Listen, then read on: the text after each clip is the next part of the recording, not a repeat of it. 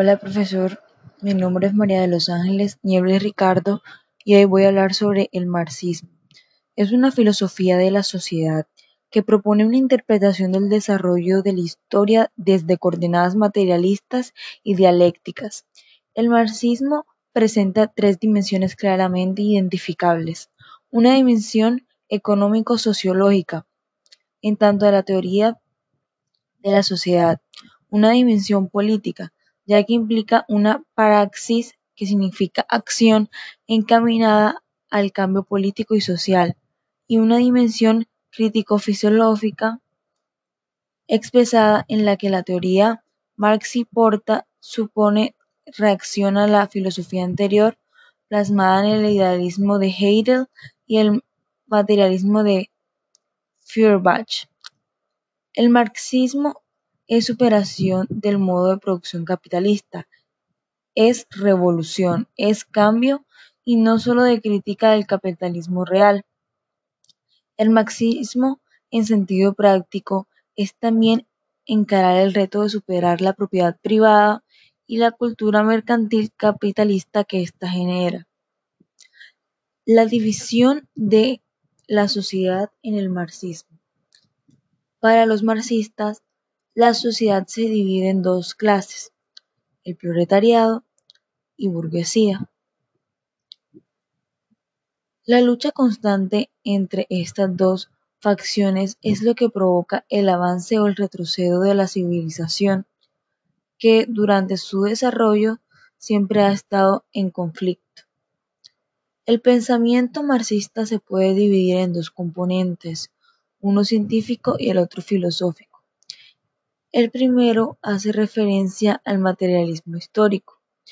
Este concepto parte que la base material de una sociedad es lo que se determina el orden social y como consecuencia determina la evolución y el desarrollo de dicha sociedad. El materialismo histórico. El materialismo histórico puede servir, por tanto, para analizar distintas sociedades y sus evoluciones a lo largo de la historia. Marx afirmaba que la historia de desarrollo de la civilización está ligada al desarrollo de la producción y de los modos de producción. De ahí se podía derivar que las fuerzas productivas y las relaciones entre ellas tendrían una relación directa con dicha evolución. Es decir, Marx eligió la lucha de las clases a la evolución de modos de producción y de la humanidad. El materialismo dialéctico. El segundo componente de la doctrina, marxista es el materialismo dialéctico. Este ha sido objetivo de varias y polémicas elaboraciones. Básicamente, lo que Marx plantea es que la filosofía especulativa no sirve de nada, ya que ésta solo puede generar contradicciones. Él aboga y defiende por una concepción del mundo basada en su teoría del materialismo histórico. Es decir, la concepción del mundo y de la historia es para Marx algo importante y completamente empírico, en el sentido de que se puede argumentar con el análisis histórico que él plantea. El capital de Marx. Su segunda obra, casi diez años después del Manifiesto Comunista con la publicación de su primer libro, El Capital, donde analizaba el capitalismo. De esta obra surge el pensamiento económico del marxismo, que gira sobre dos conceptos fundamentales, el valor y la plusvalía. Para Marx, el valor es la expresión de la cantidad del trabajo social, o sea, es decir, el tiempo que se invierte. Contienda dentro de una mercancía, es decir, cuánto tiempo se ha invertido en producir esa mercancía. Según él, el capitalismo, ese trabajo social se convierte en una mercancía a merced de los mercados. Las jornadas serían pagadas no por lo que haces, sino por cuánta gente está dispuesta a hacerlo. La plusvalía sería todo el trabajo extra que se consigue con el capitalismo, a través de la explotación de la fuerza del trabajo. La dictadura y el proletariado. Al margen de estas teorías, también plantea un modelo sociopolítico alternativo existente.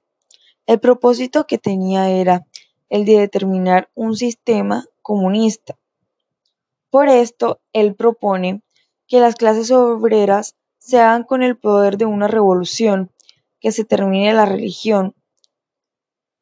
Es decir, o sea, la religión sería en este caso el opio del pueblo y que la propiedad individual ya no tenga cabida, puesto que solo es un mecanismo de obtención de votos. Esto es lo que Marx llamaba dictadura del proletariado y que supuestamente debería ser una fase intermedia.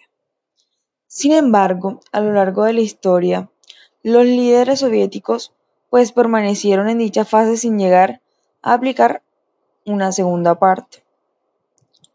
El marxismo es la doctrina comunista en la que más gobiernos se han inspirado, entre esos Mao, Lenin, Stanley, Trotsky, fueron los principales líderes que intentaron aplicar.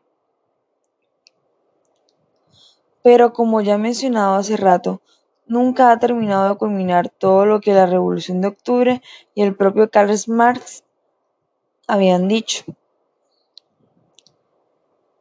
Han habido diferentes variantes del pensamiento de Marx. Fueron importantes en el transcurso del siglo XX, especialmente durante la Guerra Fría, cuando podemos evidenciar en el modelo ideológico soviético y en el modelo maoísta como grandes opuestos del modelo americano capitalista o el modelo liberal europeo. El marxismo es el conjunto de doctrinas derivadas de la obra de Karl Marx, fisiológico y periodista alemán, y de su compañero Friedrich Engels, quien le ayudó en muchos avances de sus teorías. El principal argumento en el que se basa el marxismo es que el capitalismo es un sistema económico cuya estructura es errónea y por tanto debe ser reemplazada por otra que se abolirá el sistema de propiedad burguesía y el libre mercado de bienes y servicios. De acuerdo con Marx, el problema clave del capitalismo es que genera la explotación de trabajadores. De esto, Marx, para fundamentar su teoría, conocida como la traza de plusvalía. Marx vive en pleno siglo XX. Esta es la historia del marxismo, un, periodo convulso en que todos los ámbitos fundamentalmente en el, en el contexto social y económico en el que el desarrollo del libre mercado crea una figura del trabajador asalariado, es decir, no tenían salario. Acontecimientos como la Revolución burguesa en 1848, la situación de la clase obrera en Inglaterra, la Comuna de París en 1871, nutren y apoyan la configuración del marxismo como teoría y práctica.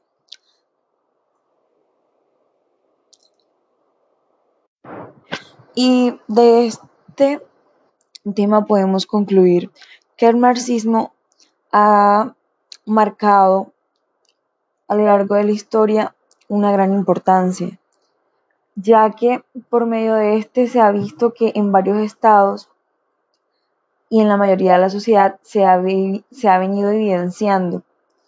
Pero para mí, este modelo económico tiene algunas falencias